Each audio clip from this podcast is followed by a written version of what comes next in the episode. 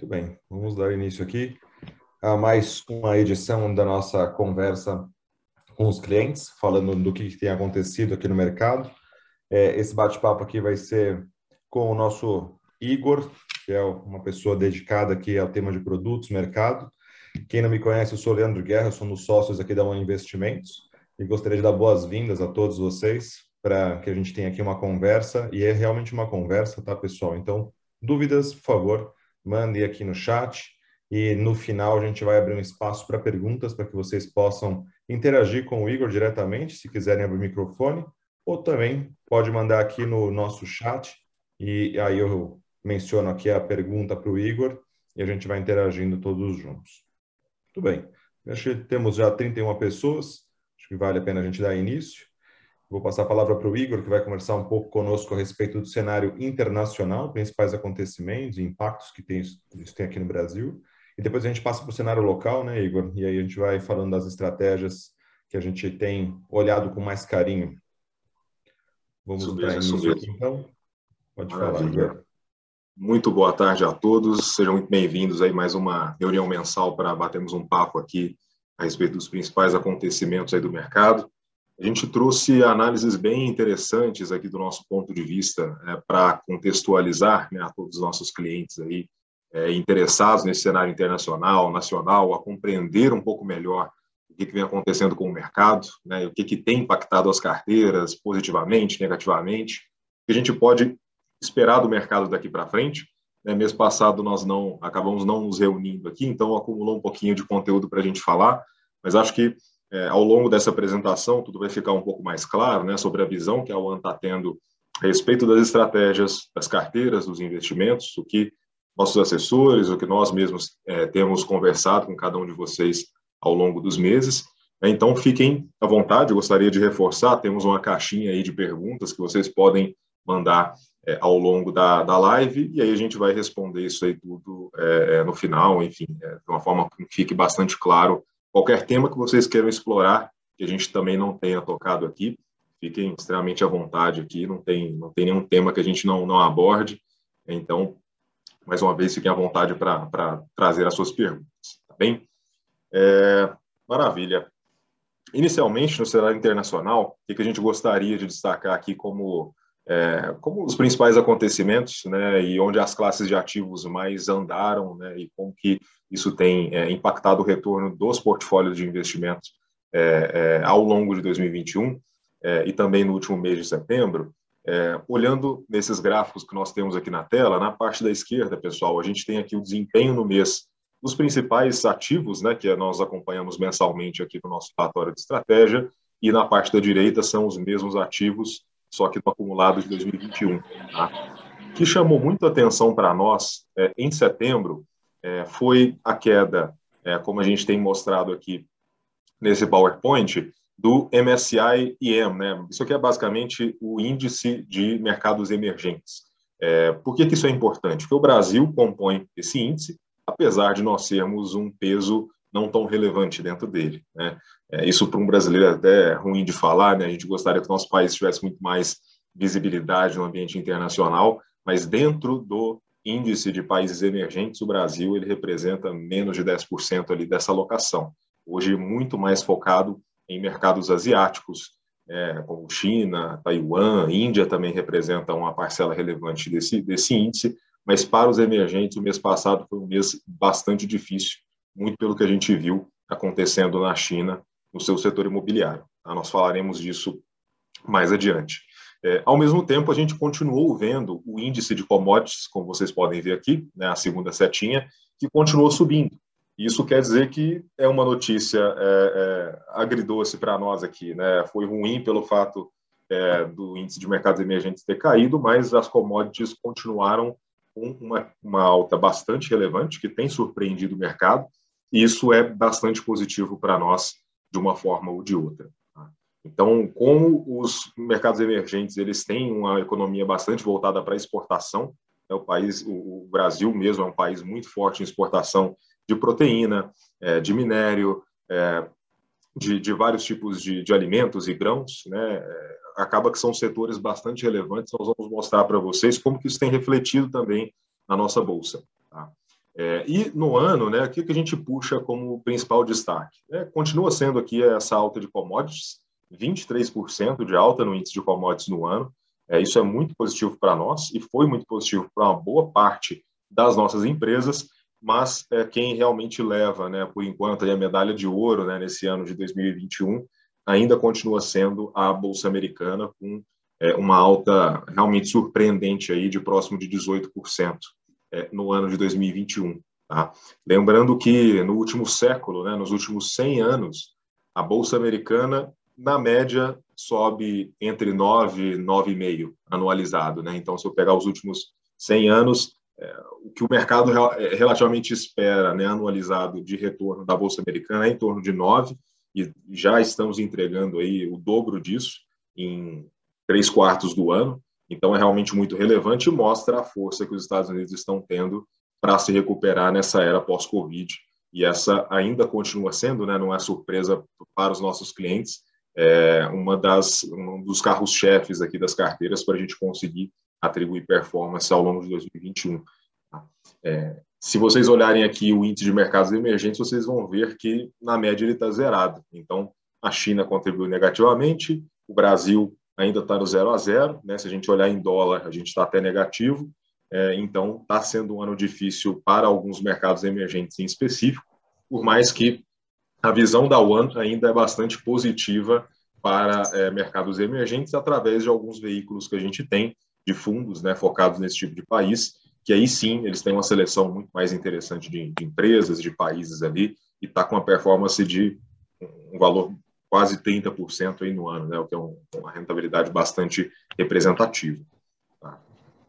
Igor, é, é importante destacar nesse primeiro slide que mesmo os países, né, quando a gente olha o primeiro índice ali, o MSCI All Countries, ele dá em 13.1, que também não é nada desprezível, né? Então, por mais que os Estados Unidos sejam um grande vencedor, como você colocou, não é desprezível, pelo contrário, a gente gosta bastante de uma diversificação internacional mais ampla do que olhar apenas para Estados Unidos. Embora ele seja, como você disse, o mais promissor, é muito difícil a gente saber com certeza se vai continuar sendo como está demonstrando ainda neste ano de 2021. Então, do que o trabalho que a gente tem feito é essa diversificação internacional em mais países, correto? Exatamente. Né? Esse, esse, esse índice que o Leandro comentou, pessoal, é o primeiro, essa primeira coluna, né, o que mostra o desempenho de uma bolsa global, né, que simula como se fossem as bolsas globais, ainda está com um desempenho bastante interessante. E os pesos ali de países, né, Estados Unidos é praticamente 50% desse índice, depois nós temos a Europa ali com praticamente 20%, é, é, então é, são, são duas regiões ali bastante relevantes aqui para nós, que a gente busca através de fundos globais né, e ativos que não necessariamente estão restritos aos Estados Unidos para ter exposição esse tipo de, de, de país também. Tá? Mais para frente nós vamos abordar questão de valuation, se vale a pena ainda fazer investimento fora do Brasil, como é que está a nossa visão para isso. Então, aguardem um pouquinho que esse tema já já volta, né? Imagino que seja um tema de interesse de muita gente aí que está começando a investir mais no exterior ou que agora está aumentando mais as, as, posições. Acho que tem alguns estudos interessantes para a gente falar é, a respeito disso.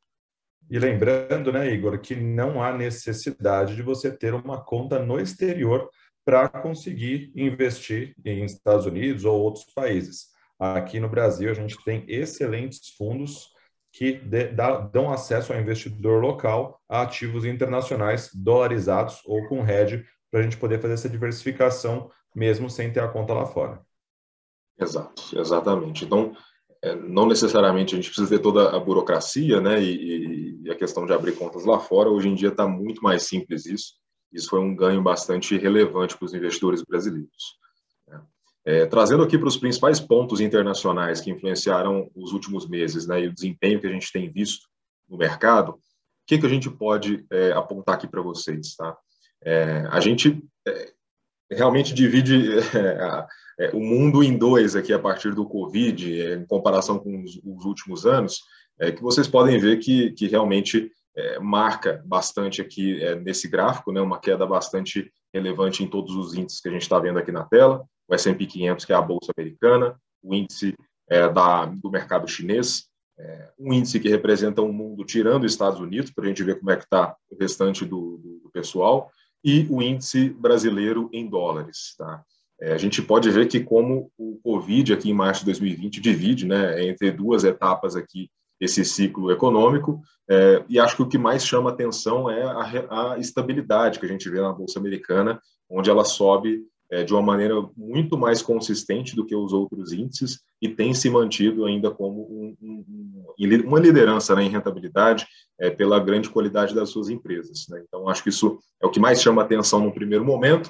Um segundo momento, que chama atenção é a questão da China, né, que vocês podem ver que a partir de 2021 a gente passou a ter várias notícias de como o Partido Comunista Chinês passou a atuar mais forte é, na economia chinesa, né? primeiro com é, a, a, proibição de algumas empresas fazerem IPO nos Estados Unidos, né? empresas de tecnologia, depois intervindo nas empresas de educação na China, onde é, essa nova diretriz do Partido Comunista, que é, é basicamente o bem comum né, e o enriquecimento comum da população, é, um dos obstáculos era o preço da educação, para que, é, que a população voltasse a querer ter mais filhos, né?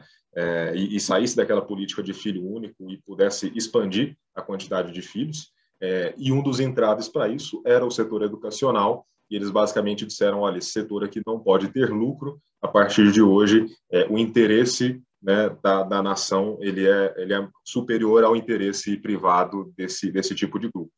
Então, é, foi um marco bastante forte para o mercado, era algo que o mercado não, não esperava por isso, mas pouco tempo depois a China já mostrou também outros tipos de intervenção no mercado, dessa vez no mercado imobiliário, é, como, é, como algo que a percepção do mercado é que eles já haviam planejado isso há muito tempo. É, há muitos anos, essa questão do mercado imobiliário chinês ser muito grande, está construindo muitas casas, é, muitas das vezes até sem, é, sem cidades inteiras, né, sem moradores, né, do, do ponto de vista mais especulativo, ou até de acumular riquezas né, da própria população comprando muitos imóveis, é, eles preocupados com isso inter, interviram no mercado como uma forma de expandir esse crescimento que estava exacerbado, né, um, um setor que representa quase 20% do PIB chinês.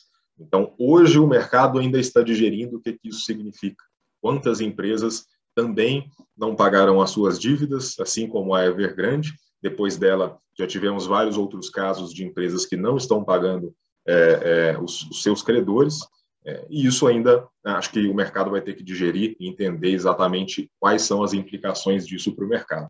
Mas, sem dúvida alguma, foram é, é, eventos contrários aí à nossa Bolsa Brasileira, é, pelo fato de que hoje ele é realmente um dos maiores, é, uma, o maior parceiro econômico internacional do Brasil.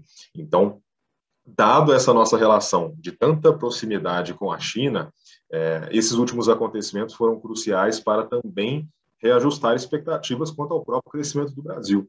Se 20% do PIB chinês vai ser impactado né, com esse setor imobiliário menos acelerado, isso naturalmente impacta também o crescimento do Brasil. Só para vocês terem ideia, 1% a menos de crescimento no PIB chinês representa 0,25 a menos de crescimento no PIB, PIB americano. As duas principais potências hoje têm relações tão íntimas que é, esse, esse, é um tipo de, de, de, dado bastante relevante, né?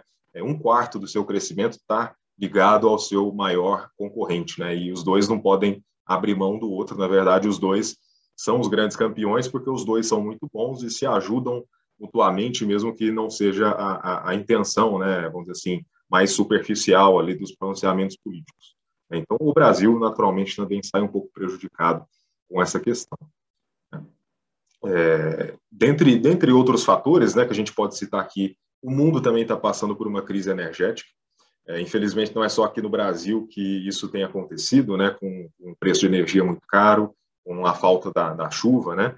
É, aqui no Brasil é, temos essa questão da falta da chuva, mas outros países a gente tem um problema estrutural né, que está ligado a essa recuperação econômica pós-Covid, onde a indústria está funcionando a todo vapor, a demanda está muito reprimida. Né, vocês devem é, ter notado o quanto que o preço de carro usado e carro novo tem subido, porque realmente faltam peças, faltam componentes, faltam chips, Então, tudo isso aumenta o preço quando a oferta é muito baixa, né? E você tem um público consumidor que está voltando às compras, está voltando aos seus planos normais, é, e tudo isso é, fez com que é, os outros países, principalmente a Europa, é, estivesse com a crise é, é, energética muito forte. Né?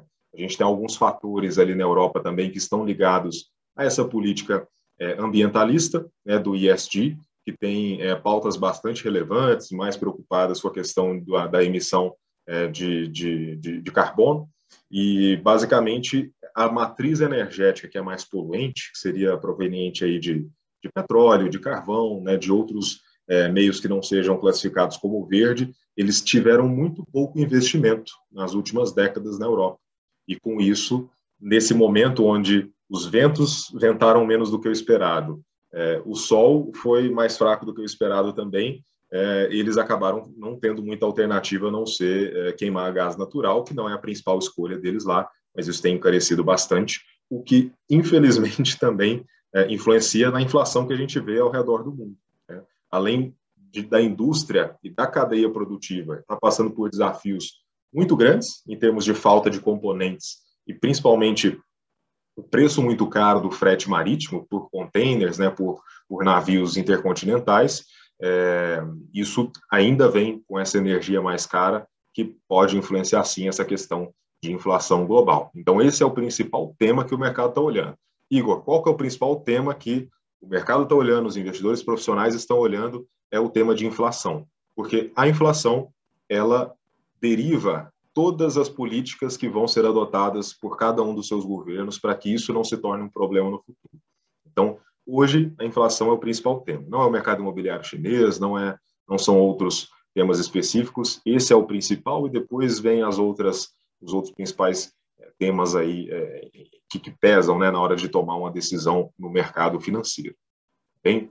Lembrando, né, Igor, que as políticas de juros, principalmente, né, que essas que vocês estão, que você está mencionando, num cenário de inflação mais latente, a exemplo de que do que estamos vendo aqui no Brasil, naturalmente os bancos centrais sobem juros para segurar essa inflação em detrimento de um crescimento, né? Então, isso de fato impacta muito a evolução aí dos países em, em, negócios, em cotação das empresas na bolsa, em várias políticas que são derivadas disso. Né? Então, realmente é um momento bastante com, com, com que a gente está colocando bastante atenção nesse tema de inflação pela essa derivada que você colocou. Vamos seguir. Exatamente, exatamente. É, então, pessoal, é, fiquem é, realmente de olho nessas questões, nessas notícias. Lá nos Estados Unidos mesmo, esse é o principal tema comentado, porque se essa inflação ficar contida e ficar controlada e for transitória, isso é qual mensagem? De que os juros americanos eles não subirão tão cedo. O mercado sabe que eles subirão é, em algum momento de 2023. Existem alguns palpites que já no ano que vem esses juros começarão a subir, mas quanto menor esse juro, é, maior é o apetite para tomar risco no mercado de ações e outros mercados é, de risco, né, que a gente fala. Então, é, esse é o principal tema. Se o juro global continua baixo ou até negativo, como é na Europa, é um sinal muito positivo para ativos de risco. Se você começa a ter juros maiores, não quer dizer que as bolsas não vão continuar subindo, mas o desafio é maior, porque é, esse é um capital que compete. Será que eu compro ações ou eu compro um título público americano que vai me pagar X% em tantos anos.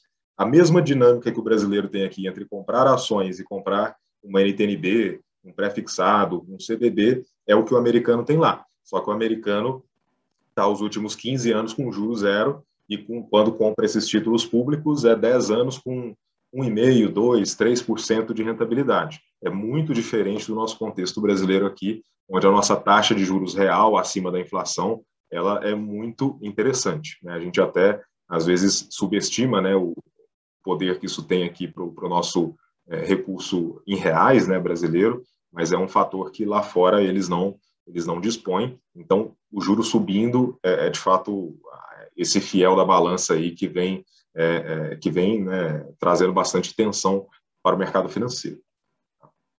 É, um gráfico que eu queria é, trazer para vocês aqui, que eu acho muito interessante da gente mostrar, é o seguinte: quando nós vemos esse gráfico anterior aqui como é, é, acho que sim, né, o mundo todo teve uma queda muito forte com o Covid, e após isso a recuperação ela foi quase que em V para a maioria das economias. Claro que o Brasil não está com uma performance tão interessante quanto a Bolsa Americana nesse gráfico, mas, no geral, todos os países subiram e até ultrapassaram é, o patamar que eles estavam no ano anterior. Né? Isso foi bastante surpreendente, é, e quando a gente olha né, o comparativo de vários indicadores, é sempre mostrando para cima.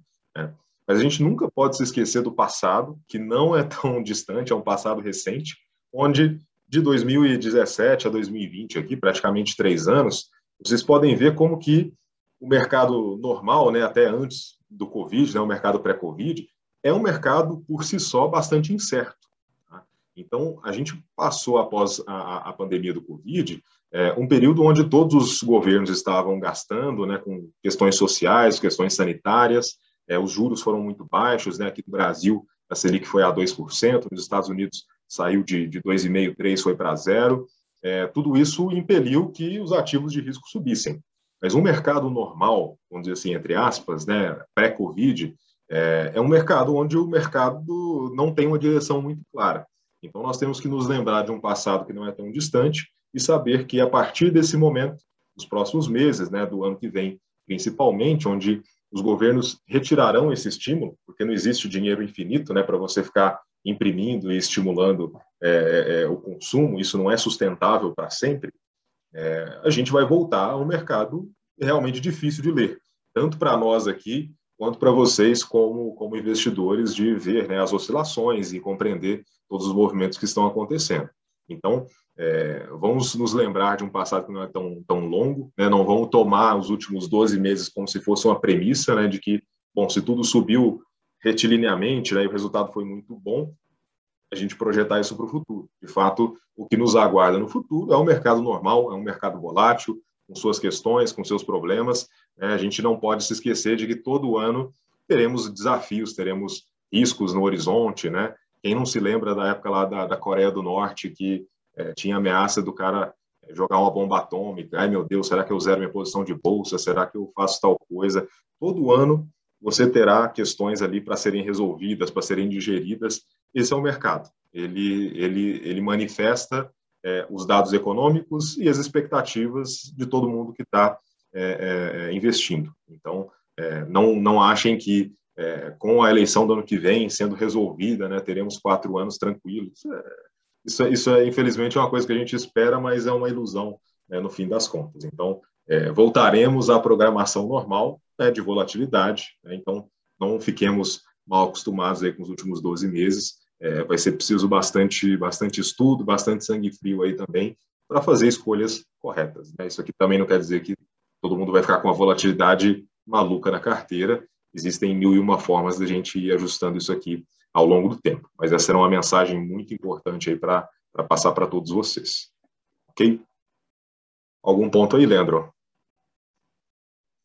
Não, Igor, acho que está bem bem completa a sua explanação, sem pontos adicionar.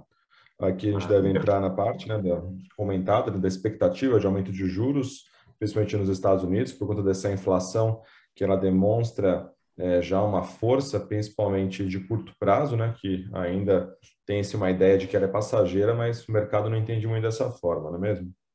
Exatamente. A gente pode ver nesse gráfico, pessoal, que é a, a, curva de juros pré-fixado americano de 10 anos. Isso aqui quer dizer as expectativas do mercado de que esse juro seja maior ou menor, com base em inflação, com base nas políticas públicas. Tudo isso é incorporado nessas taxas, é como a nossa pré-fixada de 10 anos também aqui no Brasil. É, e recentemente nós tivemos uma alta desse juro, não tão expressivo assim, mas né, realmente a gente sempre fala, né, tomem cuidado com as manchetes de jornal. É, nas últimas semanas, a gente cansou de receber aqui notícias né, de que os Estados Unidos vão dar calote na sua dívida e tudo mais. A questão é que lá eles têm um teto de gastos, assim como a gente tem aqui no Brasil. E quando eles atingem esse teto de gastos, eles param de pagar salário de funcionário público, não tem obra, não tem custeamento de, de, de, de das instalações públicas, todo mundo vai para casa até que o Congresso vote que o governo possa se endividar mais. A gente estava se aproximando desse prazo agora. Isso aconteceu é, no governo Trump, nos governos anteriores. Esse teto ele já foi majorado, se não me engano, 89 vezes. Então, chega-se no endividamento, o Congresso vota e aumenta esse endividamento. E recentemente, nós tivemos a notícia de que é, os republicanos chegaram a um acordo com os democratas para esse, esse teto ser estendido aí até o final do ano, para que eles ainda tenham bastante discussão no último trimestre do ano, para realmente fazer uma majoração maior para os próximos anos. Então, tomem cuidado com essas manchetes, porque Estados Unidos realmente é, defaultar nas suas dívidas, é, acho que aí, né, se os Estados Unidos dar calote na dívida, acho que o mundo inteiro é, perde credibilidade, mas eles sabem desse, desse papel que eles têm e isso não seria algo que a gente poderia esperar ou um risco iminente ali para acontecer. Né?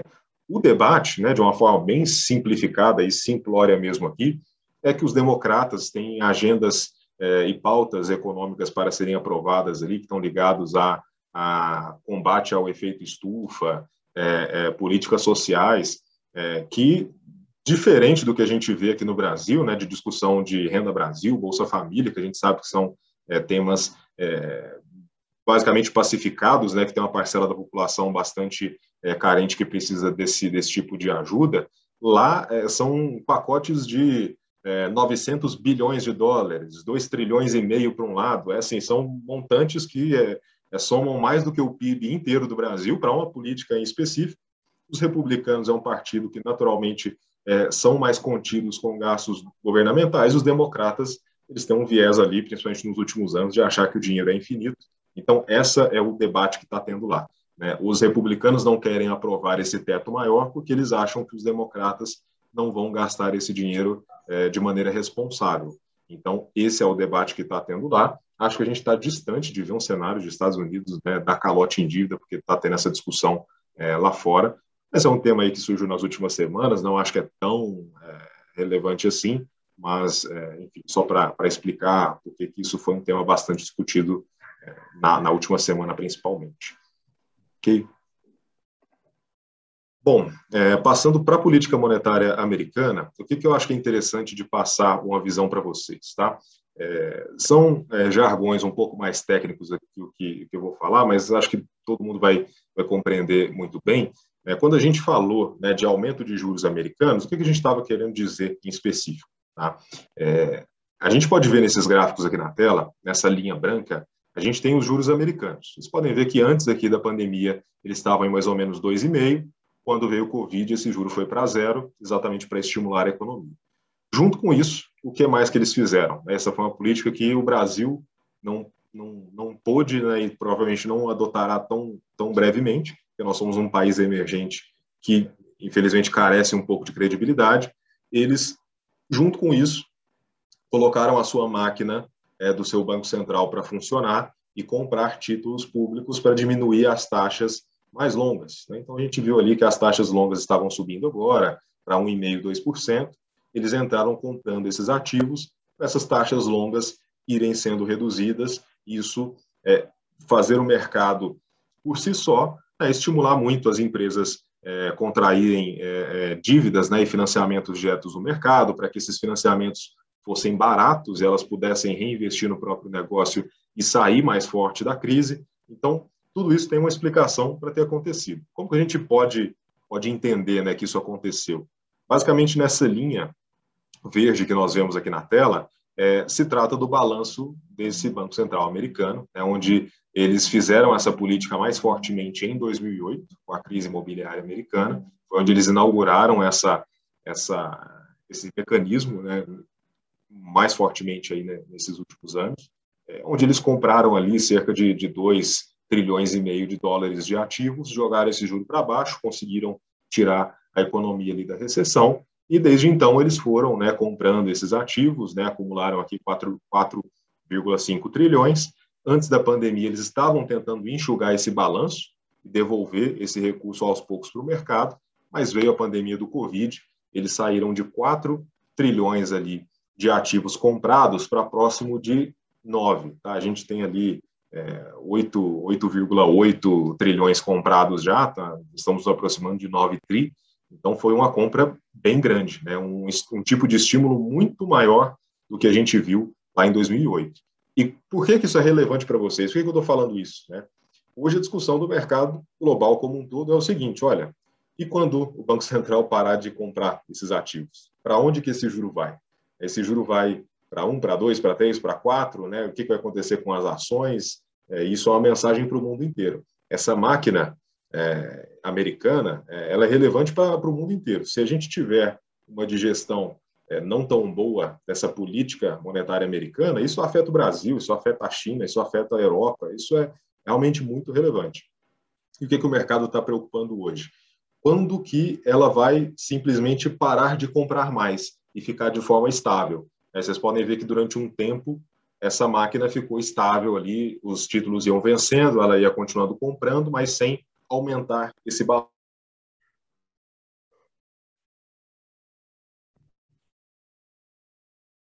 de comprar no próximo ano. Só isso já é uma notícia que está deixando o mercado um pouco nervoso. Né? E isso deve deixar de acontecer meados de julho e dezembro. Né?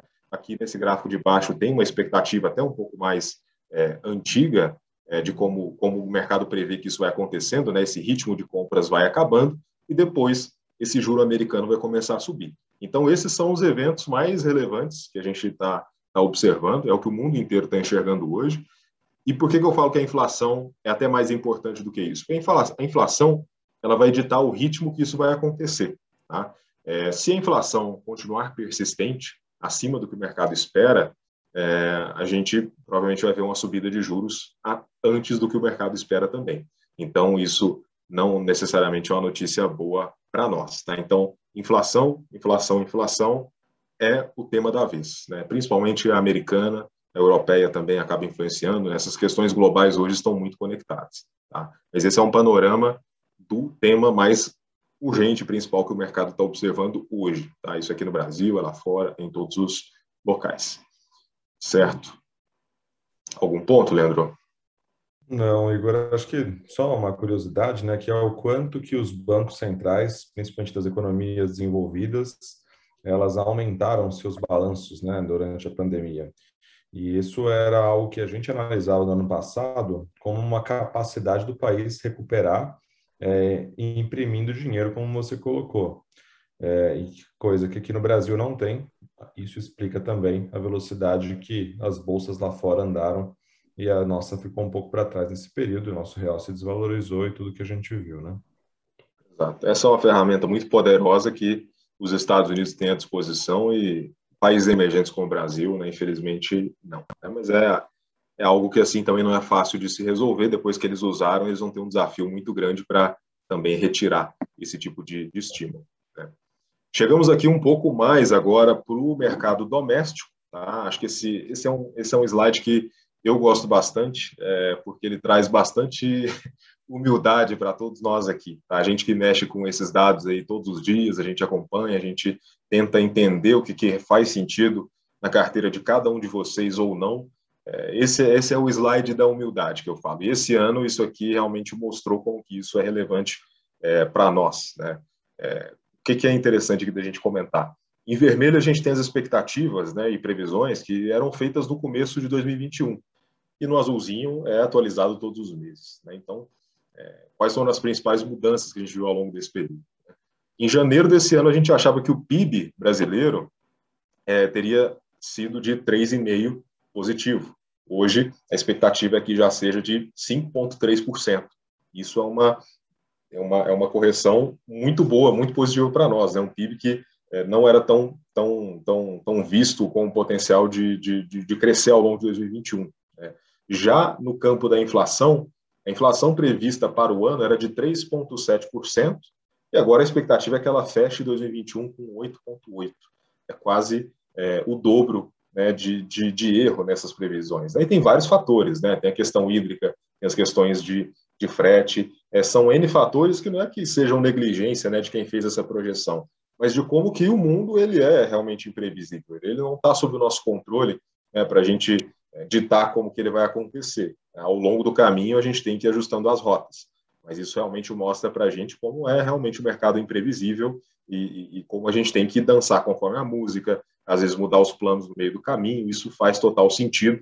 Isso necessariamente não quer dizer que a decisão tomada lá atrás foi errada, mas você vai ter que mudar as rotas, vai ter que ajustar, vai ter que saber se adaptar a esses mercados é, da forma com que eles vão mudando. Né? O próprio IGPM, que 2020 é, fechou o ano com 23% de alta, a expectativa é que em 2021 fosse 6%, nós vamos fechar o ano com 17% de IGPM, então também um indicador aí que é, machuca bastante nessa, nessa parte imobiliária, é, em, em, vários investimentos que estão indexados nisso, né, ou dívidas principalmente.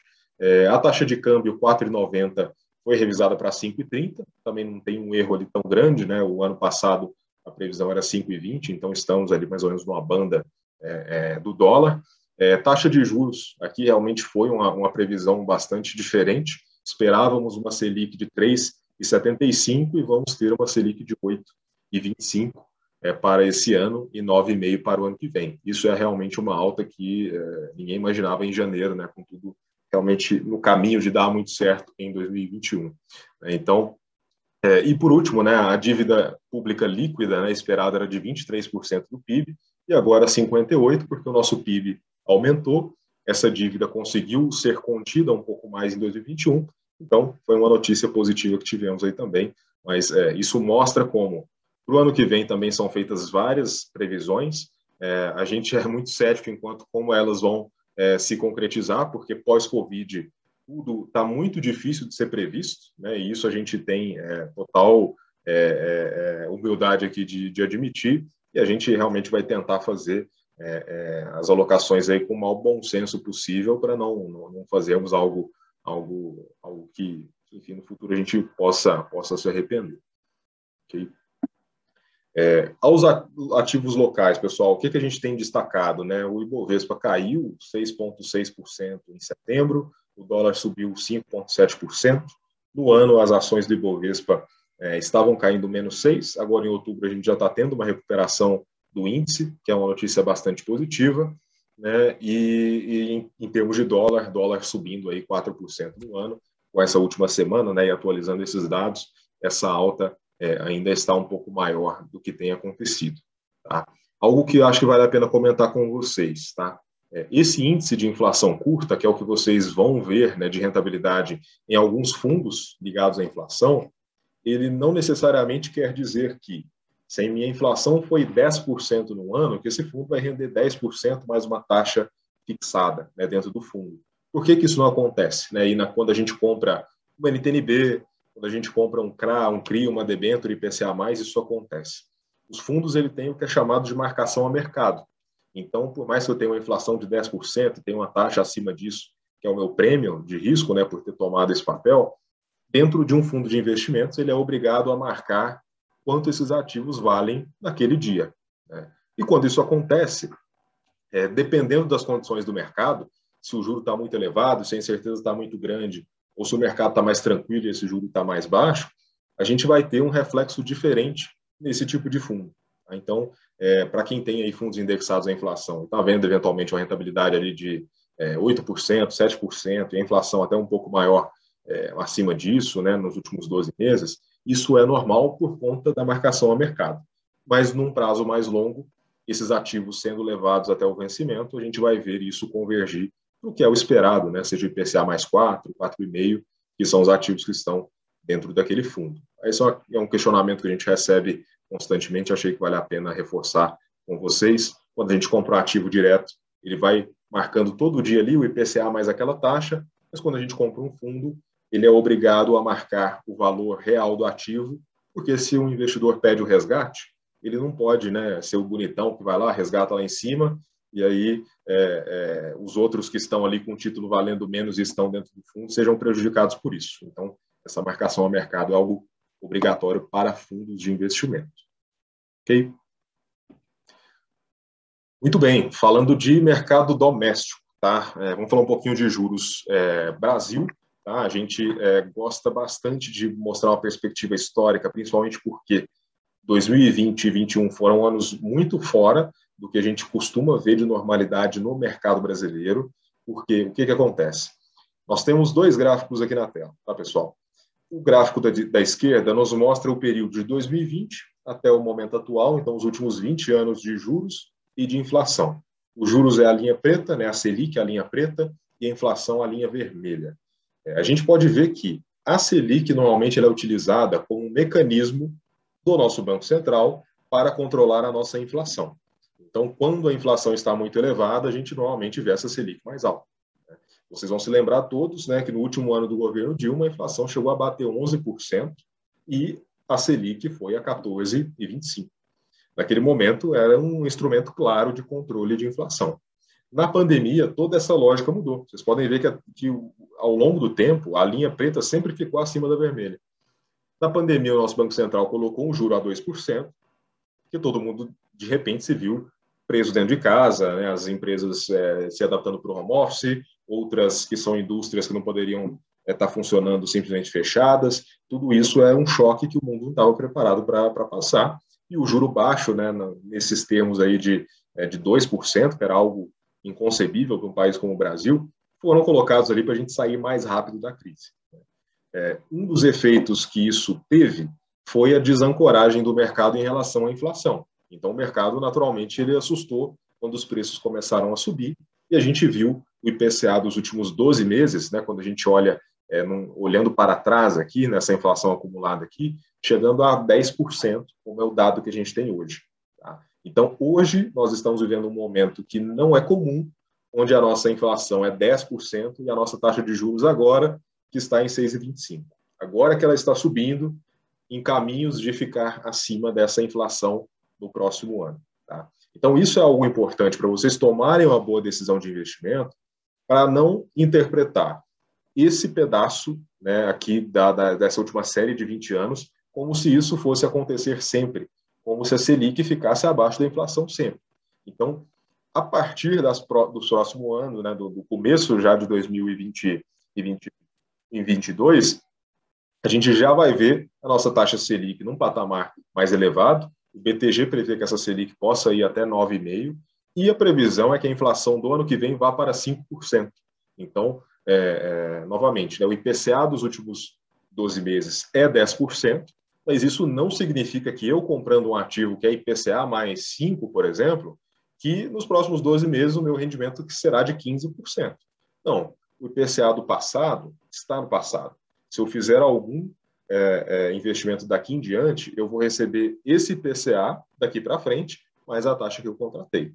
Isso não quer dizer que não vale a pena fazer esse tipo de investimento. Tá? Nós aqui na One temos uma, uma, uma visão de mercado de que é inconcebível, praticamente para nós, é, um investidor brasileiro não se proteger contra a inflação, que é, infelizmente, uma herança histórica que a gente carrega há décadas e que é muito latente. A gente vê de tempos em tempos que uma hora ou outra ela dá uma estressada e ter ativos que te garantam um rendimento real acima dessa inflação é algo essencial né, para a gente ter tranquilidade né, e previsibilidade numa parte do portfólio. Não quer dizer que a gente sabe exatamente quanto vai render, mas a gente sabe que independente da inflação que aconteça no futuro, é, a gente terá um ganho real. E o nosso poder de compra será preservado com esse tipo de investimento. Então, tendo investimentos ligados à inflação, é, essa inflação pode ir para 30%. Né? Vai ser algo bom para o Brasil? De forma nenhuma. Mas se eu tenho um pedaço da minha carteira ali, que eu entendo que essa estratégia serve para isso, e que eu não estou abrindo mão de rentabilidade, na verdade, a rentabilidade desses ativos são muito boas, é, no geral, essa inflação pode ir para 30, que eu estou preservando meu poder de compra ali, que vai render 35. Né? Então, acho que é um, um, ponto muito interessante de vocês entenderem. Nós gostamos muito de IPCA+, mas é, é importante essa mensagem. Os 10% estão no passado.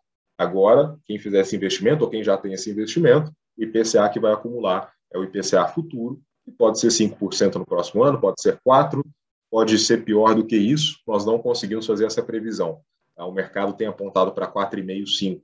Mas, é, como é muito difícil fazer previsões, nós não sabemos qual será o nosso próximo presidente, nós não sabemos o que vai ser dessa inflação global, é, tem várias incertezas ao longo do caminho é, e os próprios desafios estruturais do Brasil é, que nos deixam muito confortáveis para falar, olha, é, a gente se sente confortável quando um pedaço está atrelado à inflação porque esse é um problema que não está resolvido. Né? Se a gente achar que a inflação do Brasil, a partir do próximo ano, está resolvido, acho que seria um pouco de, de leviandade aqui do nosso lado. Então, reconhecendo que a gente não prevê ah, como as coisas vão acontecer, gostamos bastante dessa classe de ativo. Espero que tenha ficado claro aqui o nosso posicionamento da One, gostamos bastante e ainda entendemos que faz sentido sempre né, termos esse tipo de ativo na carteira, principalmente agora que as taxas estão melhores do que a média, melhores do que estavam ano passado. Então, acho que existem oportunidades para serem é, observadas no mercado nesse sentido. Ok?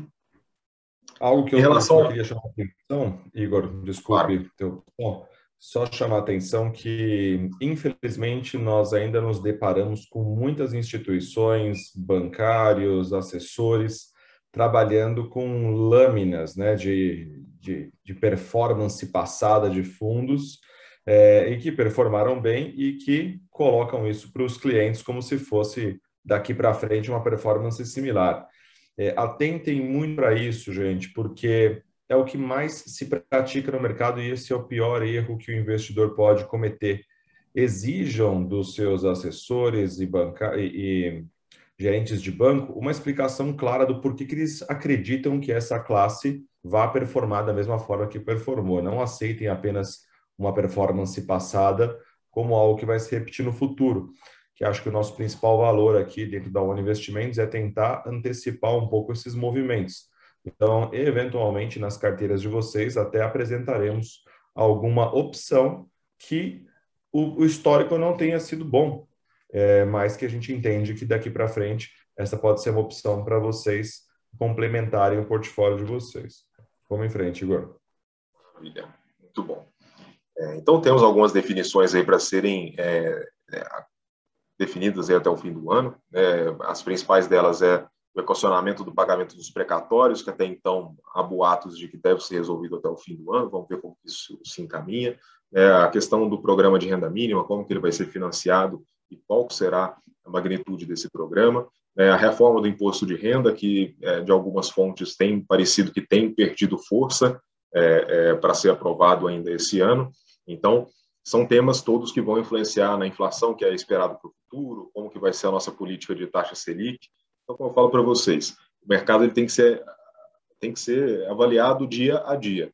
Os acontecimentos que vão para um lado ou para outro em cada uma dessas definições aí, por exemplo, vão influenciar diretamente no juro que a gente vai ver, vai ver na inflação que a gente vai passar aqui no Brasil. Então, é, todo dia tem que ser reavaliado e se em algum momento a gente tiver tendo uma leitura equivocada do mercado, não, não tem problema nenhum de a gente fazer mudanças. Né? A gente sabe que o mercado muda muito rápido.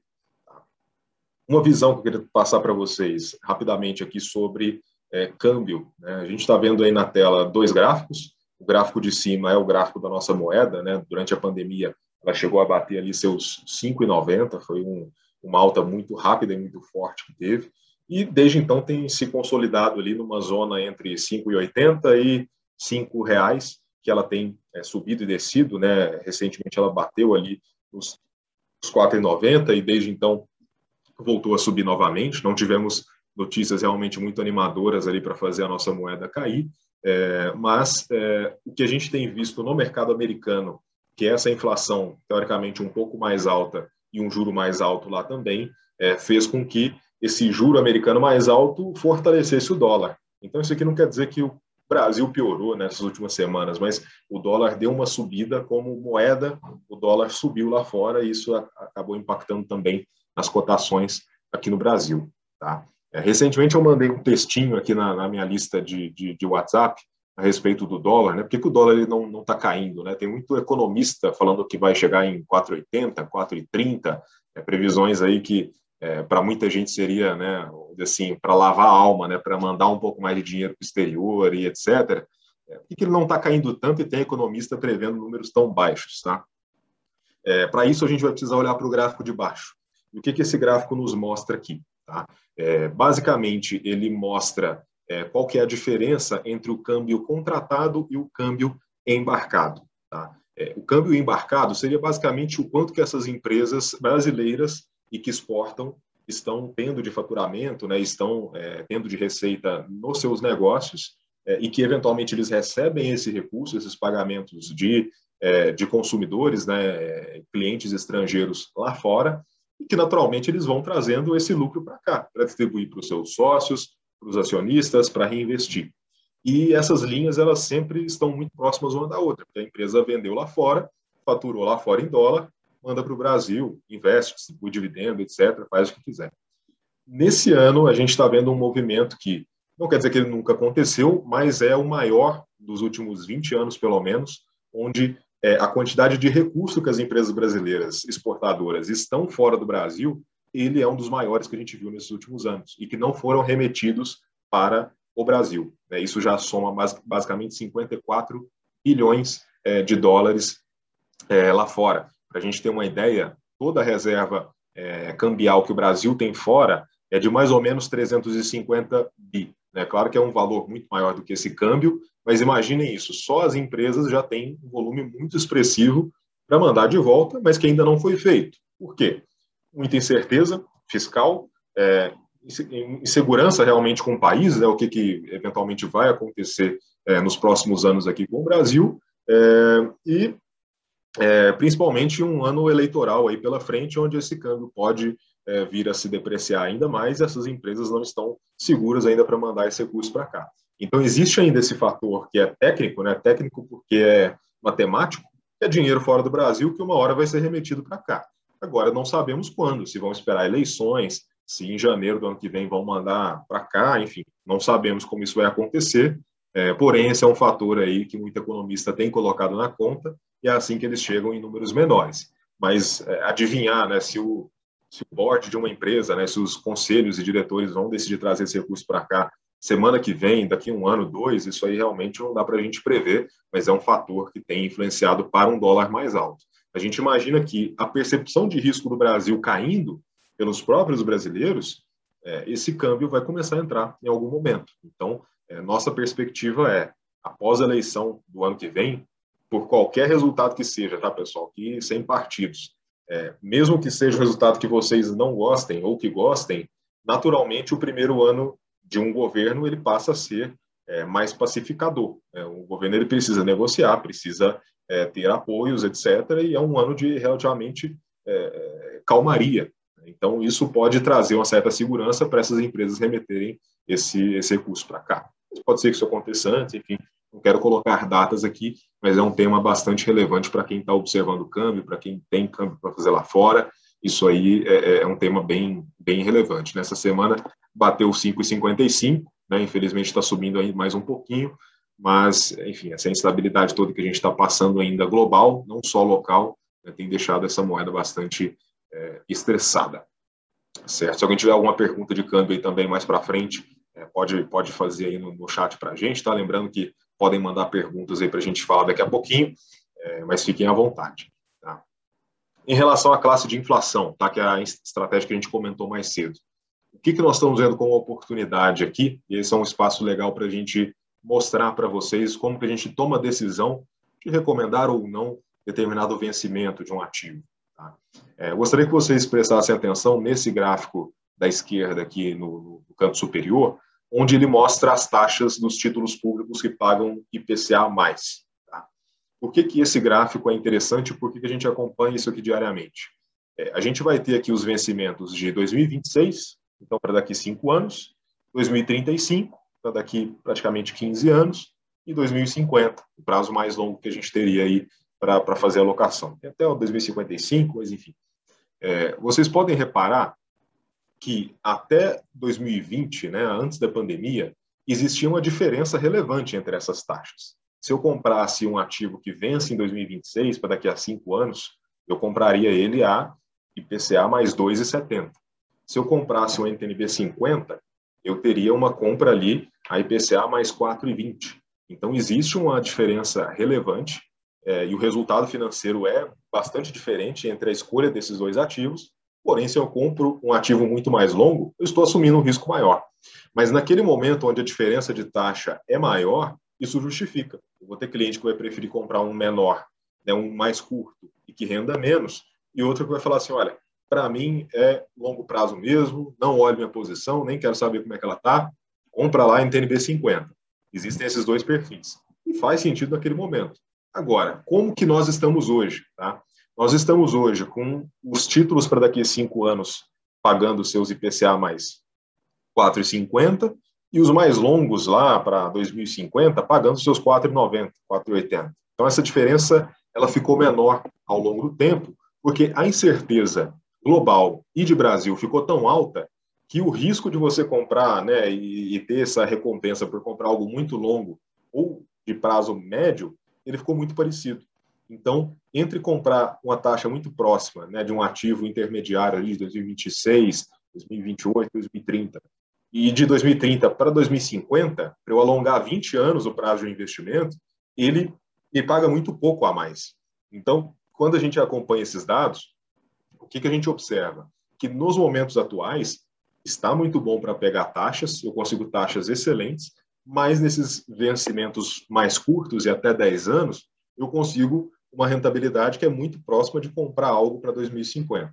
Então, é nesse momento que a gente vê essas taxas tão juntinhas aqui na frente, que a gente acaba focando mais em comprar ativos mais curtos, e quando essa diferença é maior, e dependendo do perfil de cada investidor, aí sim faz sentido é, comprar ativos um pouco mais longos. Então, estou falando que não faz sentido comprar MNTNB 50, mas esse prêmio para você alongar muito o seu horizonte de investimento, hoje, ele não está compensando. Vale a pena comprar algo mais curto, algo intermediário, que é o que a gente tem feito e tem é, recomendado. Tá? É, com essa alta das taxas, o BTG, no último mês, é, com esse último relatório para o mês de outubro, ele está um ponto overweight. Tá? O que quer dizer assim, um ponto overweight? Ele está recomendando mais fortemente do que é o normal uma alocação em ativos de inflação, porque o momento é muito bom. As taxas estão elevadas, eles estão entendendo que é uma janela de oportunidade para se comprar bons ativos que não são para 2050, com taxas boas, né, ativos isentos, onde você é, não precisa pagar imposto de renda sobre uma inflação que já correu o seu poder de compra. Então, esse é um ponto que eu gostaria de reforçar. Para quem tem pouca inflação ou para quem tem é, um percentual ali que acha que pode aumentar, esse é um momento muito interessante. Tá? Não quer dizer que as taxas não vão continuar subindo, mas é, sim, é, faz bastante sentido a gente é, dar uma olhada com carinho nesse tipo de classe de ativo. Então, BTG para outubro, um ponto overweight nesse sentido aí. Então, além do padrão, eles estão achando que vale a pena aumentar mais essa classe em detrimento das demais. Certo? Algum ponto, Leandro? Lembrando que a gente tem várias estruturas, né, Igor, para acessar essa classe de ativos. Né? Então, aquele que for melhor é, do, do seu paladar, vamos dizer assim, a gente consegue cumprir. Então, tem várias estruturas, isentas, não isentas, via fundo, via papel, que a gente consegue é, colocar como sugestão para que é, satisfaçam ah, em termos de volatilidade, em termos de precificação na curva, e a gente gosta, como o Igor falou, bastante, historicamente, o Brasil nunca conseguiu muito bem domar esse tema. Mas muito bem, vamos em frente. Maravilha. É, por fim, pessoal, renda variável, não poderíamos deixar de falar dessa classe aí que realmente é, tem trazido é, grandes legiões aí de novos investidores e, e, pessoas que estão realmente olhando mais de perto essa classe, né, pela oportunidade que ela apresenta. É, alguns pontos aqui eram interessantes de serem ditos. Né? É, nos últimos dois meses, o que a gente mais viu foi saída de investidor pessoa física, foram vendas em volumes realmente relevantes. Acho que em setembro foi uma venda de. É, agosto foi uma venda de 10 bi, depois setembro uma saída de 7 bi, outubro deve estar tá tendo saída também de pessoa física. É, enquanto isso, o investidor estrangeiro ele está aportando mais recursos na Bolsa Brasileira. Tá? Em agosto, a gente pode ver nesse gráfico de barras aqui, investidor estrangeiro aportou 8,5 bi na Bolsa Brasileira, em setembro tirou 4, mas em outubro, essas uma semana e meia né, que a gente já teve de outubro, eles já aportaram mais 6,6 bi de volta na Bolsa. Então, é, o apetite para o investidor estrangeiro não necessariamente acabou. A gente está com a Bolsa bastante descontada frente às demais, né, uma queda bastante relevante que aconteceu no curto prazo, estamos vendo algum movimento ali que possa estar marcando um novo repique da Bolsa. Né? A gente é, espera que isso aconteça, né, porque as previsões de Bolsa até o fim do ano estão mais elevadas do que o patamar atual, né, são em torno de 120 a 130 mil pontos que as, é, os bancos, né, as casas de análise estão projetando, então pode ser que se o fluxo estrangeiro volte a ser mais elevado, como a gente viu acontecer nos últimos meses, a gente possa ver é, a nossa bolsa reagir um pouco mais. Tá? E aí realmente vai depender também da pessoa física. Nos últimos meses teve muito recurso de pessoa física que saiu, porque renda fixa passou a pagar muito mais. Então o investidor falou: opa, tirar um pouco da bolsa, vou comprar um pré-fixado, vou comprar um NTNB, por comprar uma debênture isenta, um CRA, um CRI, e isso tudo também acaba mexendo com a precificação na Bolsa de Valores. Então, é um ponto para se, se observar. O investidor brasileiro está se movimentando também para aproveitar as oportunidades de renda fixa, mas, por outro lado, existem né, os fundos, existem os investidores estrangeiros que continuam no mesmo jogo de ações e que, dependendo do comportamento deles, a gente pode ver uma reação mais interessante do índice. É algo que é importante de mostrar né, para vocês. É, quem fala né, que o investidor estrangeiro está saindo, né, o gringo não acredita no Brasil, etc. Quando a gente olha para esse fluxo estrangeiro acumulado aí nos últimos 12 meses, eles aportaram aí cerca de, de 160 bilhões de, de, de reais é, na Bolsa, enquanto o investidor pessoa física ficou ali na, nessa lenga-lenga. Né? Tirou um pouco no fim do ano passado, aportou em fevereiro, tirou um pouco em maio, comprou mais em junho, agora saiu da Bolsa de novo, e, no, e nos últimos 12 meses está praticamente zerado. Né? Ele mexeu muito pouco ali o preço, mas nos últimos meses vendeu bastante. Então, tem investidor estrangeiro entrando muito mais na bolsa do que é, do que investidor brasileiro realmente comprando e entendendo que bolsa seria mais para longo prazo. A gente entende que culturalmente no Brasil é, bolsa sempre teve muita volatilidade, então não é um tipo de investimento que é tranquilo, né, de você colocar o dinheiro ali e ficar. Mas é, a gente sempre reforça nessa visão de longo prazo. Né? Se a gente não tiver isso em mente, o mercado ele, ele realmente deixa a gente maluco, né? porque as oscilações diárias aqui no Brasil elas realmente são muito maiores do que a gente consegue com investimentos é, lá fora. Isso é uma característica de países emergentes. Né? E mais uma característica para trazer para vocês aqui também, né, de que eu comecei a falar no começo aqui da live, né, de por que, que a bolsa está dessa forma, é, são alguns estudos aqui dos próprios valuations das ações, tá? O que a gente pode ver com esses gráficos aqui, pessoal? Pode parecer muito confuso, mas é bem simples da gente entender. Nesse gráfico da esquerda, ele mostra o quanto me remunera uma taxa de juros no Brasil, né, de 10 anos. Né, um título público de 10 anos, onde eu compro ali né, o ativo pré-fixado, e o quanto que me paga é, eu segurar ações do Ibovespa que me pagam dividendos, que me pagam rendimentos, né, o quanto que isso remunera. Essa é uma comparação que investidores fazem, né? Vale a pena mais fazer renda fixa ou ações e receber dividendos, eventualmente, né? A gente pode ver que durante a pandemia, os juros estavam muito baixos e os dividendos que as ações pagariam naquele momento ali estavam elevados, porque o preço havia caído bastante, quem comprasse naquele momento ia receber bastante dividendo. Agora, com essas mudanças que tiveram, né, com esse juro subindo como subiu, esse juro voltou a pagar mais rentabilidade do que simplesmente receber dividendos das empresas do Ibovespa. Então, isso acabou afetando um pouco o humor do investidor. Né? Opa, renda fixa agora está pagando 10, está pagando IPCA mais 5, deixa eu realocar aqui um pedaço. Né? E uma boa parte do que a gente viu de alta do próprio Ibovespa nesse ano de 2021, ele não se deu necessariamente porque o Brasil, como um todo, está muito melhor. Né? Ele se deu porque a gente tem muita empresa exportadora e essas empresas exportadoras estão faturando muito tanto porque a matéria-prima que eles vendem está muito cara, quanto o dólar está muito elevado. O dólar, é, antes da pandemia, estava nos seus 4,5, 4 e pouco, foi para 5,90, está permanecendo um patamar elevado em 5,50, e isso representa um fluxo de caixa muito forte para essas empresas que estão vendendo muito com a moeda desvalorizada. É óbvio que isso não é sustentável, né? nenhum país consegue se desenvolver dessa maneira só exportando, a gente precisa se desenvolver também de outras formas, mas o que tem feito o Ibovespa mexer são as commodities. Para vocês terem uma ideia, no ano de 2021, o segmento de energia, né, que seria Petrobras e também outras empresas de energia, é, eles representam 12% do índice, mas eles é, corresponderam a quase 20% do lucro do Ibovespa. Enquanto isso, o setor de materiais básicos, que também envolvem aqui é, exportadoras de minério, né, como Vale, é, e outras empresas é, que, que, que, exportam esse tipo de matéria mais bruta, eles correspondem a 20% do Ibovespa, ou seja, um quinto do Ibovespa, só que corresponderam a metade do lucro de todas as ações que correspondem ao Ibovespa, mais de duas vezes a sua representatividade.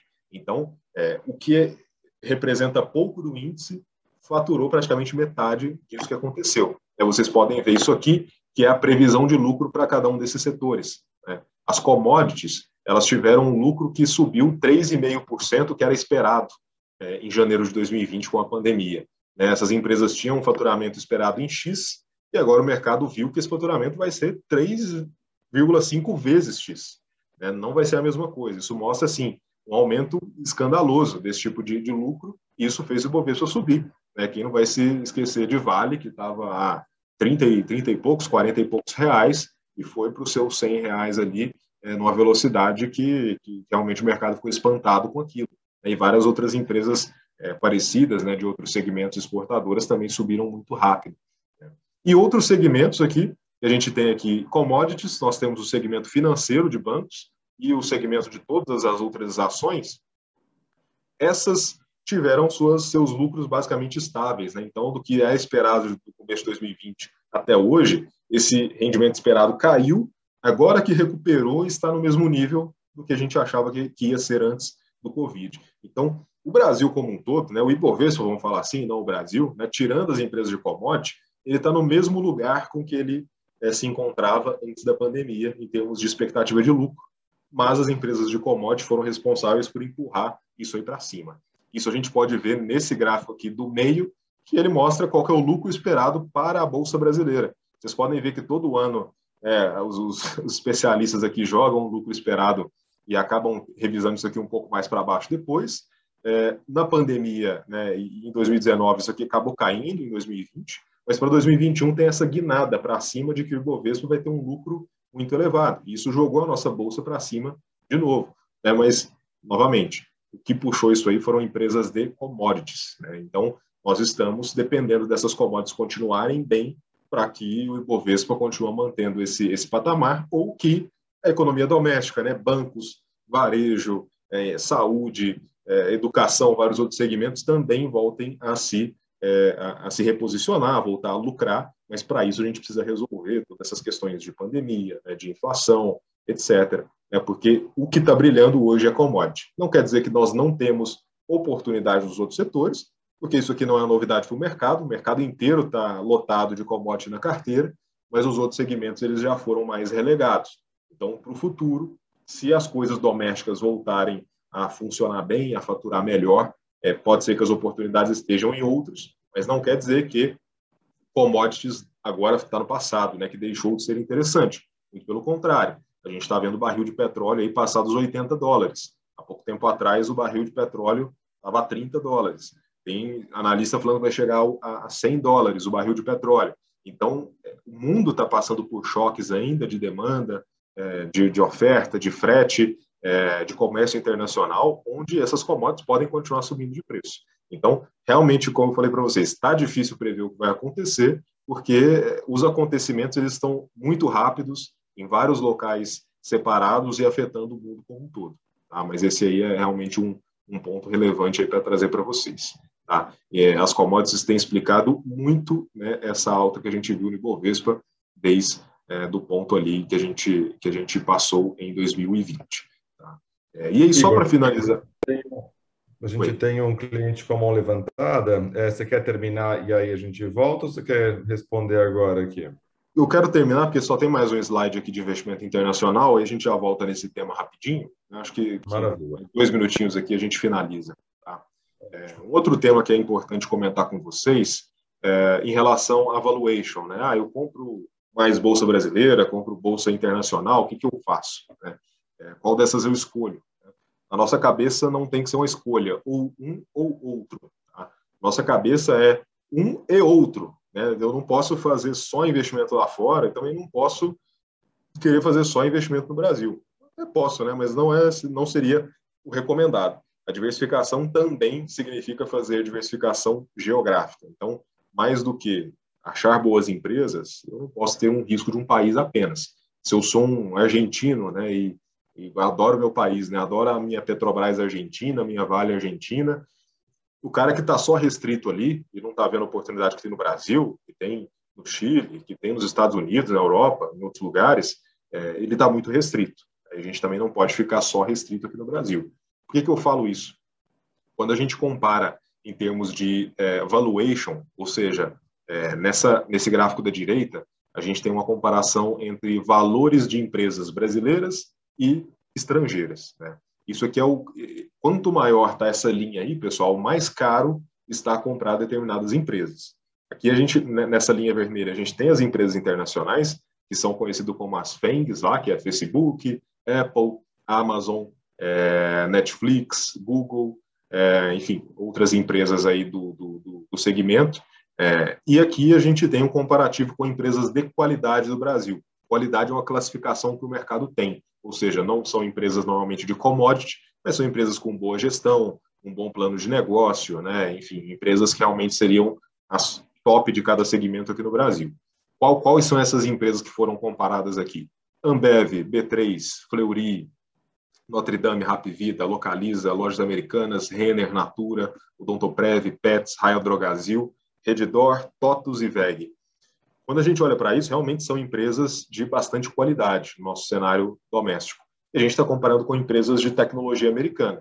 Quando a gente olha para esse gráfico, ele nos mostra que no patamar atual, essas empresas de qualidade brasileira, que não são as de commodity, que foram as que subiram muito, elas estão com valuation elevado, ou seja, essas ações estão é, mais caras, né? ou seja, eu demoro mais tempo para recuperar o meu investimento quando eu compro uma ação brasileira, através de dividendo ou do próprio crescimento da empresa, do que quando eu compro a empresa de tecnologia americana.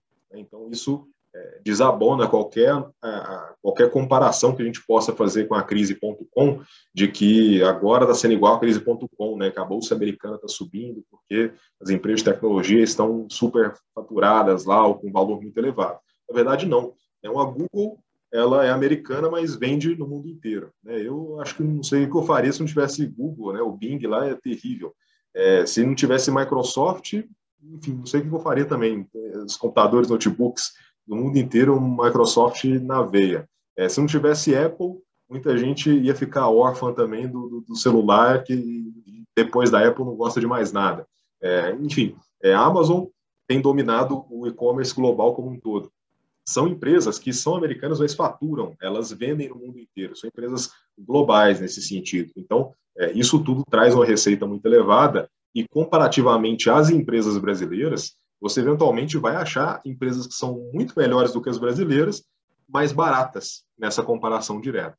Então, entre investir, no Brasil e investir fora do Brasil, a gente acha que é um e outro. Ah, devo investir agora no Brasil que caiu muito ou lá fora que está muito alto. É um e outro. Né? Essa proporção é que vai ser definido para cada investidor.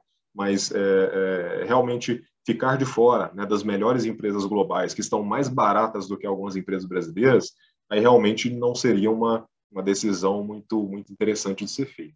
Tá? E com isso a gente fecha aqui todas as caixinhas que a gente queria falar hoje. A gente não veio aqui no último mês, está com um pouquinho mais de coisa para a gente falar, mas acho que deu para dar um panorama é, bem legal para vocês do que, que a gente está vendo em cada classe de ativo como oportunidade. É, e só para finalizar, nós temos aqui é, a sugestão é, que é feita é, mensalmente pelo BTG é, para cada uma das classes de ativos, né, e o percentual que cada perfil de investidor poderia ter em cada uma dessas classes. Então, é um guia para que você saiba se você está adequado ao seu perfil ou não. Né, nesses últimos 12 meses, bolsa subiu muito, né, muita gente aumentou muita renda variável além do que estava acostumado antes, eventualmente vai querer dar uma reajustada. Então, é bom sempre ser revisitado isso, tanto pelo seu assessor que te atende aqui, quanto por você mesmo, né, e saber se aquela quantidade ali de cada ativo faz sentido para você, se faz sentido no seu planejamento, nos seus planos, ou como você quer é, tocar suas finanças. É, enfim, fico, fico à disposição aí para as perguntas. E vamos lá, pessoal, vamos abrir o chat aqui. É, quem estava com a mão levantada, Leandro, você se recorda? É, ele abaixou a mão, Igor. Acho que ele não está mais na, na conversa aqui. Mas, gente, se tiverem é, perguntas, por favor, só liberar o áudio e fazer a pergunta. Enquanto é, é, possivelmente alguém se manifesta, eu só queria fazer uma é, corroborar o que o Igor falou com essa recomendação aqui, que é a estratégia para o mês. Mesmo num perfil mais agressivo, que é a última coluna, Vejam a quantidade de renda fixa de inflação que a gente coloca nas carteiras dos clientes. Então, tem, né, geralmente, uma máxima de que as carteiras agressivas vão ficar muito arrojadas em detrimento da renda fixa, que não. Aqui em renda fixa e inflação, inclusive, ela tem mais percentual, mais alocação do que outras outros perfis, né? Conservador, moderado, balanceado, arrojado. Então isso mostra não só é, é, na nossa fala, mas também na estratégia aqui que a gente faz essa recomendação de ter uma parte bastante relevante em renda fixa de inflação nas carteiras, para trazer esse balanceamento, né, para proteger bastante o cliente. Exatamente. Gente, ninguém fez perguntas aqui. Vou só dar mais um momento aqui para a gente fazer o encerramento, mas gostaria de deixar aqui o nosso agradecimento da One. Obrigado. Acessem os seus assessores para que eles possam passar este relatório que o BTG publica mensalmente e aí vocês terão acesso exatamente a esse conteúdo que está aqui na tela e também a vários outros que nós tratamos aqui nessa conversa. Tá bem? Alguém tem uma ponderação? Muito bem, acho que hoje né, tivemos uma pergunta, espero que tenha sido claro aí, e tenha sido essa clareza aí que não trouxe perguntas, mas pessoal, é, mês que vem estaremos aqui de volta, é, temas aí que vocês querem, é, queiram é, trabalhar aqui conosco, tirar suas dúvidas também, fiquem à vontade aí para entrar em contato, e espero que isso tenha gerado aí também novas ideias, né, novas reflexões para vocês discutirem com seus assessores, e contem sempre com a equipe da One Investimentos para as decisões que vocês forem tomar. A gente está aqui para jogar no time de vocês né, entregar o melhor serviço possível aí para cada um, tá? Agradeço a presença de todos. Apareceu uma pergunta. Apareceu uma pergunta aqui, que é qual que é alguma expectativa de até quando teremos essa alta de commodities? Você chegou a ler ou investigar algo a respeito? Isso é um ponto importante. Tá? Todas as commodities atuais elas estão com preços bastante elevados do mercado à vista, mas existe algo que a gente chama de mercado futuro. Então, da mesma forma que eu tenho os juros futuros aqui da nossa economia, né? então se eu for comprar um pré-fixado para daqui um ano, dois anos, três anos, eu consigo ver essa curva de juros ali na frente. Existe a mesma coisa para cada uma das commodities. Então, minério de ferro, por exemplo ele hoje, o, a, o preço à vista deve estar em 120, 130 dólares, né? É, o minério de ferro. Nessa curva futura, já está precificada que esse valor ele está acima do que o mercado entenda que seja o equilíbrio de uma economia normal. Então, para daqui um ano, esse minério ele não está 120, ele já está sendo vendido a 60 dólares. Então, se eu sou uma Vale né, e, e produzo minério de ferro, eu tenho todo um cronograma de entrega de X toneladas para cada período, para X anos aqui na frente, e esses contratos são fechados no futuro. Então, para daqui a um ano, se eu sou a Vale, estou fechando um contrato hoje, eu não vou vender ele a 120 dólares, eu vou vender ele a 60. Então, o mercado já tem uma certa previsão de que esses preços atuais eles não se sustentam, eles são realmente uma exceção nesse momento que a gente está passando aí de não conseguir fazer o trabalho logístico, o frete muito, muito caro, é, enfim, vários gargalos, a China às vezes fecha ali por conta de Covid seus portos de novo. Então, tudo isso faz a commodity subir. Agora, o mercado ele não é ingênuo de achar que isso vai ficar para sempre, ele já está fechando contratos a preços mais baixos. Então, que esses preços irão cair, isso aí a gente, isso aí a gente já sabe e o mercado sempre soube. Agora, é, se no curto prazo a gente ainda vai ter mais choques né, de logística ainda complicada, portos ainda não funcionando 100%, é, o frete muito caro, é, novos fechamentos por outras variantes, né, outros problemas aí na cadeia produtiva, aí esses realmente são eventos que não, não podem ser previstos. E isso afeta esse preço mais curto, né, mas também afeta o preço mais longo. Né? Se eu continuo tendo vários problemas ali na minha cadeia, esse minério que eu fecharia daqui a um ano por 60 dólares, às vezes ele vai para 65. Se esse minério de 60 para 65 tiver essa alta, isso pode eventualmente afetar o valor dessa empresa, porque o mercado fala assim: olha, o minério que daqui a um ano é, eu achava que era 60, eu vou vender ele mais caro, então isso é um lucro a mais que eu não estava contabilizando nessa empresa. Então, é, no curto prazo, pode ser sim que existam mais choques aí que subam o preço do commodity, alimentícia, é, petróleo, minério de ferro, mas no longo prazo o mercado já sabe que isso deve se normalizar em algum momento. Mas está é, tá tão incerto o cenário atual que não duvidaria dizer que é, essas commodities, sim, no curto prazo, podem ainda continuar subindo. É o que a gente está vendo paulatinamente toda semana. Tem índices de commodities que nos apontam isso aí, estão subindo. Né? Mas não vamos ser ingênuos aqui, em algum momento isso vai voltar a uma certa normalidade, é o que o mercado precifica mas no curto prazo, sim, pode acontecer, porque está é, muito incerto ainda como que os países estão se conectando para voltar dessa parada do, do, Covid do ano passado. Ok? Se tiver respondido. Tem mais, mais algumas perguntas aqui. É, para veículo de investimento em inflação, é, um cliente aqui nos pergunta se CDB, que, algum, algum CDB indexado a IPCA ou Tesouro Direto indexado a IPCA é o mais recomendado. Olha, nesse ponto aqui, o principal a ser analisado é o nível de risco que você está tendo. Tá? É, se você compra um CDB IPCA+, ou um Tesouro Direto IPCA+, pela mesma taxa, o seu retorno no vencimento desses ativos será o mesmo. Só que, um ponto, você está comprando um título público, né, ou seja, com a garantia do governo federal, que para nós, o mercado financeiro, é o risco mais baixo que a gente pode ter, né, e do outro lado, você está comprando um CDB de um banco privado. Pode ser um banco grande, como o BTG, que é um banco AAA, ou Bradesco, Itaú, seja qual banco for desses maiores, que é um risco também baixíssimo, ou pode ser um, um banco menor, né? pode ser uma financeira, pode ser um banco é, ainda com um tamanho menor de, de, nível de empréstimo, e aí você tem que tomar cuidado com a, a sua proteção no FGC. Lembrando que o FGC ele protege o investidor até 250 mil reais por instituição mas limitado a um milhão por CPF. Então, se você tem ali é, cinco bancos, né, onde está investido 200 mil em cada um, é, esses ativos eles vão se valorizar e vão passar do que o FGC te protege.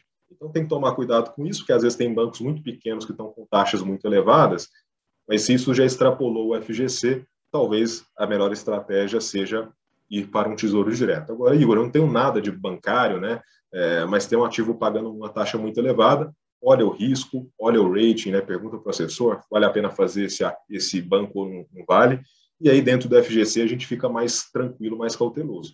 Mas passando esse limite de um milhão por CPF no, no FGC, a gente entende que aí o ideal é a gente jogar mais na defensiva, pegar ativos que a gente conheça melhor.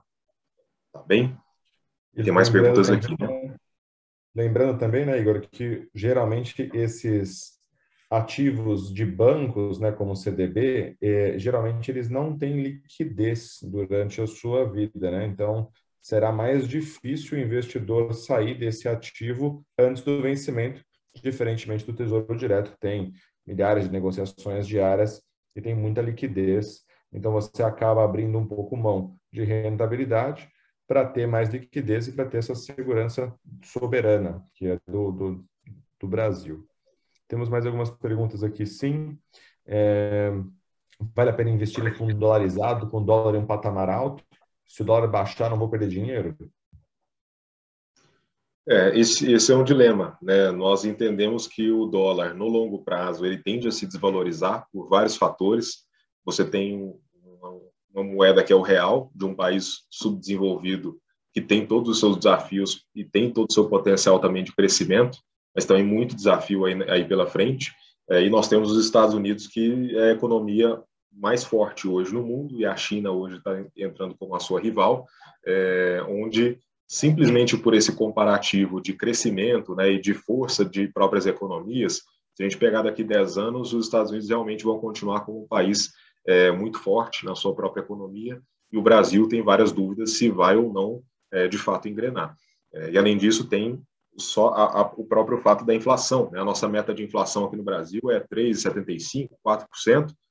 Lá nos Estados Unidos é 2%. E eles, por muito tempo, custaram a chegar numa inflação de 2%. Só esses dois fatores de crescimento econômico, né, produtividade e inflação, que a nossa é ao dobro da deles, no longo prazo, a nossa moeda tende a se desvalorizar. Agora, no curto prazo, eu vou lá, faço um investimento num fundo que é dolarizado, o dólar a 5,55, Pode ser que em algum momento o dólar volte para 5, 4,80, né, que seja. E isso, obviamente, é, é ruim. Né? Eu estou vendo ali meu patrimônio é, diminuir. É, então, essas alocações em dólar, elas têm que ser feitas com muita calma e por quem tem convicção de que essa é, é, é que ele está fazendo uma proteção para si mesmo, tirando o seu patrimônio do real. E isso pode ser feito amanhã por alguém que acha que realmente ano que vem as coisas não vão ficar legais, ou pode ser feito mais à frente, quando chegar em cinco reais, por exemplo, né, um número aí que, que alguém estabelece na cabeça, e que aí sim faz sentido eu dolarizar. Não, agora está num nível que eu acho legal de, de aportar é, no fundo. Então, uma coisa que nós não fazemos aqui é, é, é forçar a barra para fazer nenhum tipo de investimento. Né? Tem que ser de acordo com a convicção de cada cliente. Vai ter cliente que vai achar que não, agora o Brasil vai para frente, vai se desenvolver, esse dólar aí é para baixo, não quero dolarizar nada. Vamos ter outros que vão falar assim, olha, eu quero morar fora, é, eu quero de fato ter investimento no exterior, porque é, eu estou convicto aqui que é o melhor que eu posso fazer, vou estar protegendo meu patrimônio em moeda forte. Então, todos esses motivos são motivos pessoais para essa decisão é, ser tomada ou não. É, nesse patamar atual, a gente reconhece que o dólar está mais elevado. Talvez, é, é, para quem está ainda um pouco inseguro de tomar essa decisão, que ainda não tem isso muito, muito claro, possa esperar um pouco. Mas nossa sugestão, estabeleça um patamar, é, ah, quero que seja em cinco reais. E tente ser fiel nesse patamar, porque quando chegar em cinco, a nossa tendência é falar, não, deixa ir para 4,90. Aí chega em 4,90. Não, deixa ir para 4,70. Chega em 4,70. Não, agora quando chegar em 4,5. Quando vê, o dólar está lá em 5,50 de novo e o patrimônio ficou para trás. Isso é muito comum. Isso faz parte da gente, né? É humano isso. A gente sempre está esperando pelo, pelo melhor momento possível. Mas nossa visão aqui, o Ano Investimentos, se a gente fechar o olho agora e abrir daqui 10 anos, acho que a chance é baixa da gente estar vendo um dólar menor do que o que a gente viu nos últimos anos.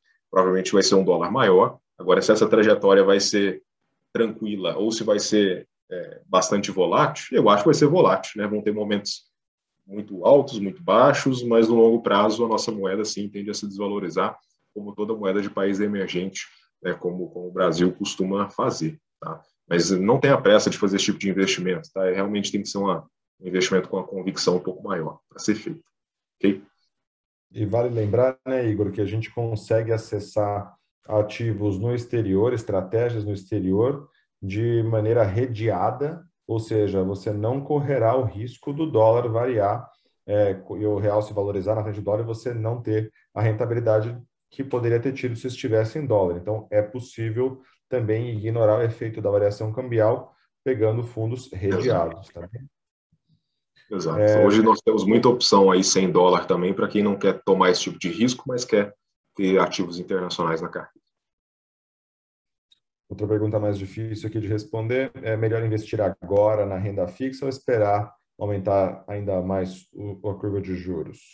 Nós achamos que no patamar atual está sim muito bom para fazer investimentos em renda fixa, tá? São momentos como esse que é, o ideal é, é, tomar atitude, porque a gente entende que nesse patamar aqui realmente está tá interessante, dá para se fazer bons investimentos aí que há um bom tempo a gente não via taxas tão interessantes. Então, realmente eu não perderia essa oportunidade. Essa tem sido a nossa visão aqui para essa classe de ativos. Tá? E se subir mais no futuro, é, enfim, continuaremos otimistas aí com essa classe de ativos também. Óbvio, olhando qualidade de crédito, né, empresas boas pagadoras, é, enfim, toda, toda o tipo de análise que a gente faz aqui diariamente para levar é, só coisa boa para vocês aí também.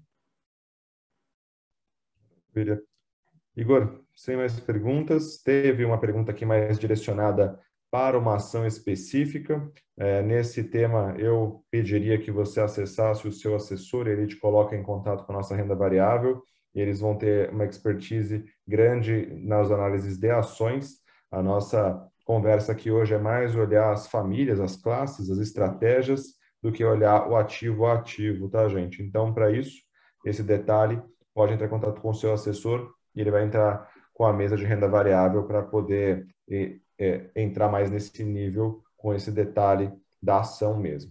Obrigado, gente. Já são 6 horas e 32 minutos. Acho que foi hoje bastante rico. Igor, obrigado mais uma vez pelas explicações. Pessoal, dúvidas, contatem seus assessores. A gente está aqui para esclarecer, desmistificar o mercado, tentar antecipar movimentos. Contem aí conosco nessa jornada, tá bem? Muito obrigado. Uma boa noite para todo mundo. Obrigado, pessoal. Uma boa noite a todos.